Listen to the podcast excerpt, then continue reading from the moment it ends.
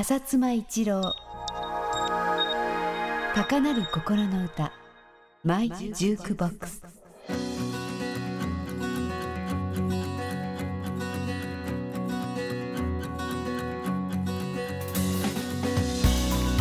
こんにちは。フジパシフィックミュージックの浅妻一郎です。この番組では私がこれまで聴いてきた音楽や出会った人たちとのエピソードをお話ししておりますが今回は前回に引き続きウィンドセフトパシフィックミュージックそして著作権の資産価値についてお話しします。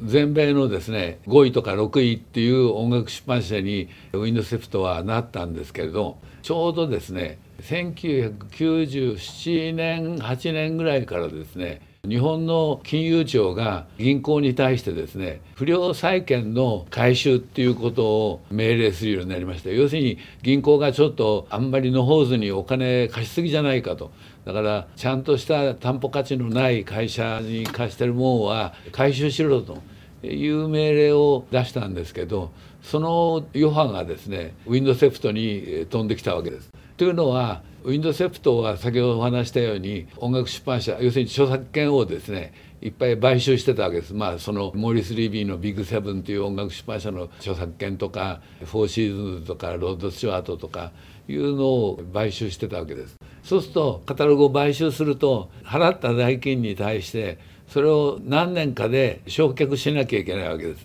そうすると買収代金が高ければ高いほど毎年償却しなきゃいけない金額も増えてくるということで実際はですねその著作権の価値自体は買収した時より年々価値は上がってるのにその上がった部分は帳簿には載りませんので会社としては償却分だけがマイナスになってくると。ということでまあいろいろ財務上のややこしいところはお話割愛しますけど要するに会社自体はちゃんと収入があるのに最後の決算をすると赤字になるということになるわけです。ですから金融庁のお達しを受けた銀行は浅妻さんそのウィンドセフトに出してるお金返してくださいよとこれ金融庁が不良債権だって言われちゃうと困るんですよっていやいやこのビルボード見てくださいよ4位も10位も23位も全部そのウィンドセフトの曲だしアルバムじゃ100位の中20枚のアルバムが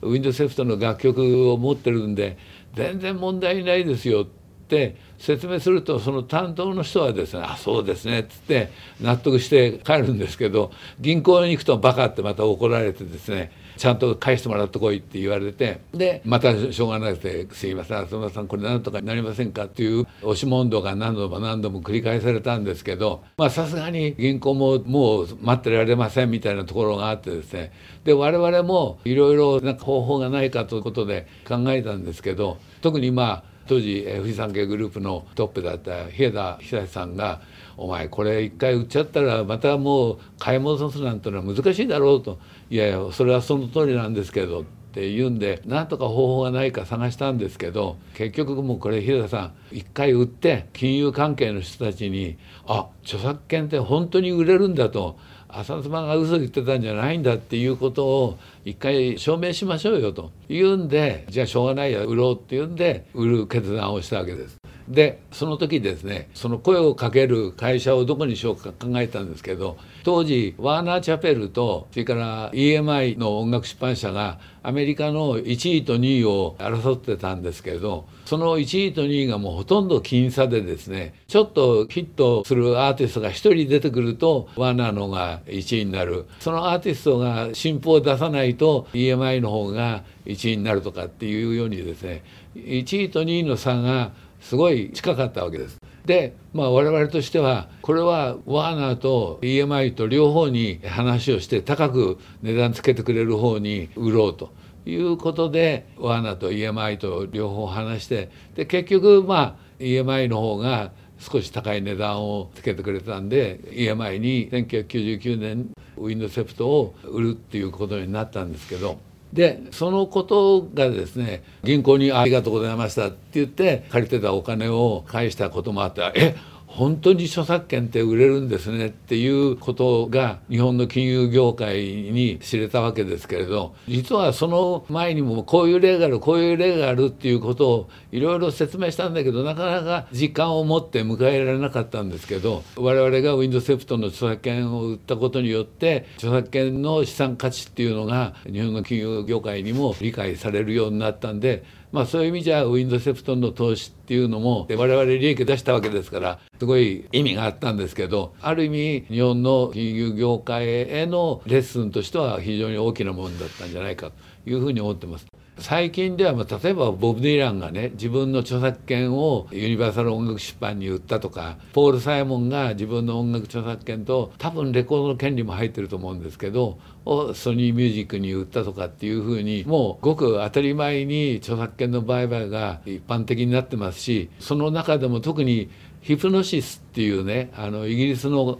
会社があるんですけどこれはマーク・メリキュディアスっていうエルトン・ジョンなんかのマネージャーを昔やっててその後サンクチャリーっていうレコード会社の社長をやってた人がいるんですけどその人がスタートした。2018年に最初ナイル・ロジャースのシックの著作権なんかを買っていくつかのカタログを楽曲を集めてイギリスの証券取引所にヒプノシス・ソングファンドっていう形で楽曲をベースにした会社を作りました。それをイギリスの証券取引所に上場したんです。で今まで投資ファンドとかあるいはその規制の音楽業界の人たちが投資するっていう形で著作権の売買は行われてたんですけど一般の人たちが株を買えるような形で著作権の売買っていうのが行われるようになったのはこのヒプノシスソングスが初めてでヒプノシスがですね今まで買った主なアーティストを言うとですね例えばユーリズミックスとかですね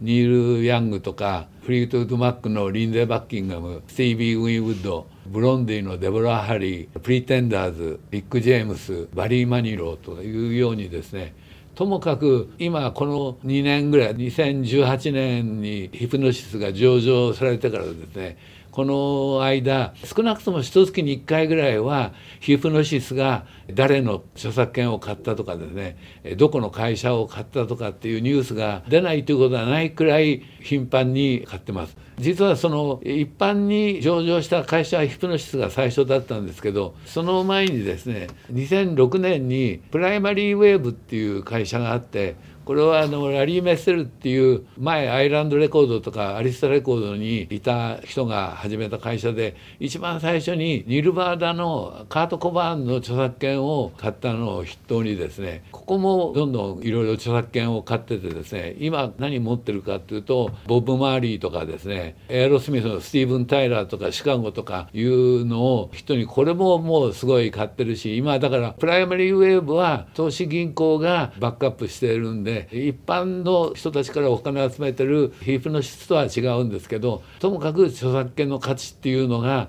僕がウィンドセフトを売れなきゃいけない時に比べたらもう圧倒的に価値が上がってるっていうか理解が深まっているっていうのが事実です。それは何でかっていうとですね一つにはまず著作権のお金を取れる地域が広がったっていうことですね。要するに例えば今から何年か前だったら中国っていうのはあそこはもう頭で10万円アドバンスもらったらもうそれであとは期待できないあとはもう海賊版だよとかって言われてたのがだんだんと中国もテンセントなんかの企業が成長するに従ってきちんと支払いが行われるということになって中国マーケットという大きなマーケットが広がってきてる。あるいはインドなんかもそういうことが言われてですね。何年か前までの先進欧米諸国だけが著作権のお金を生み出すっていうもんだったのがかなり払うところが大きくなってるっていうことが一つ。もう一つはデジタル時代になってストリーミングだなんだっていうですねどういう曲をどういうふうにかけたかっていうことの補足が簡単にできるようになってきた。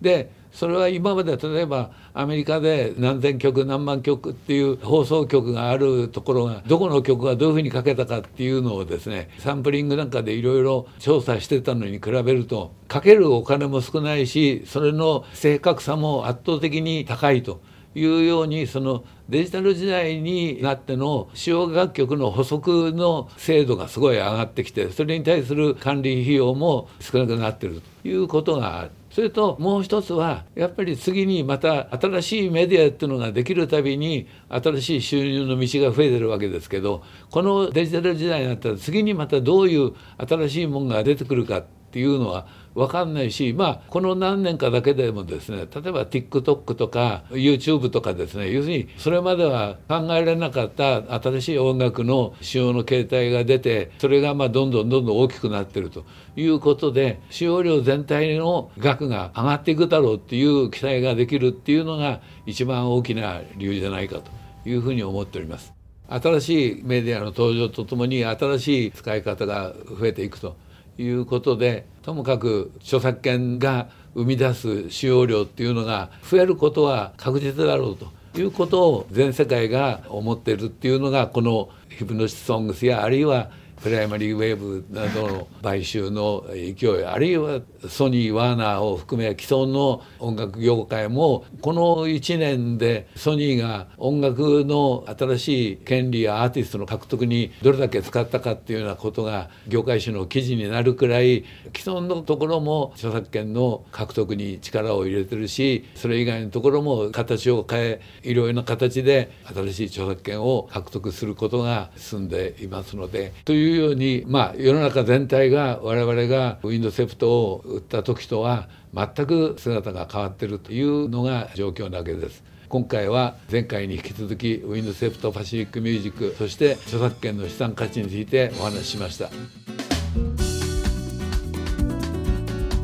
浅妻一郎高鳴る心の歌マイジュークボックス。次回もお楽しみに。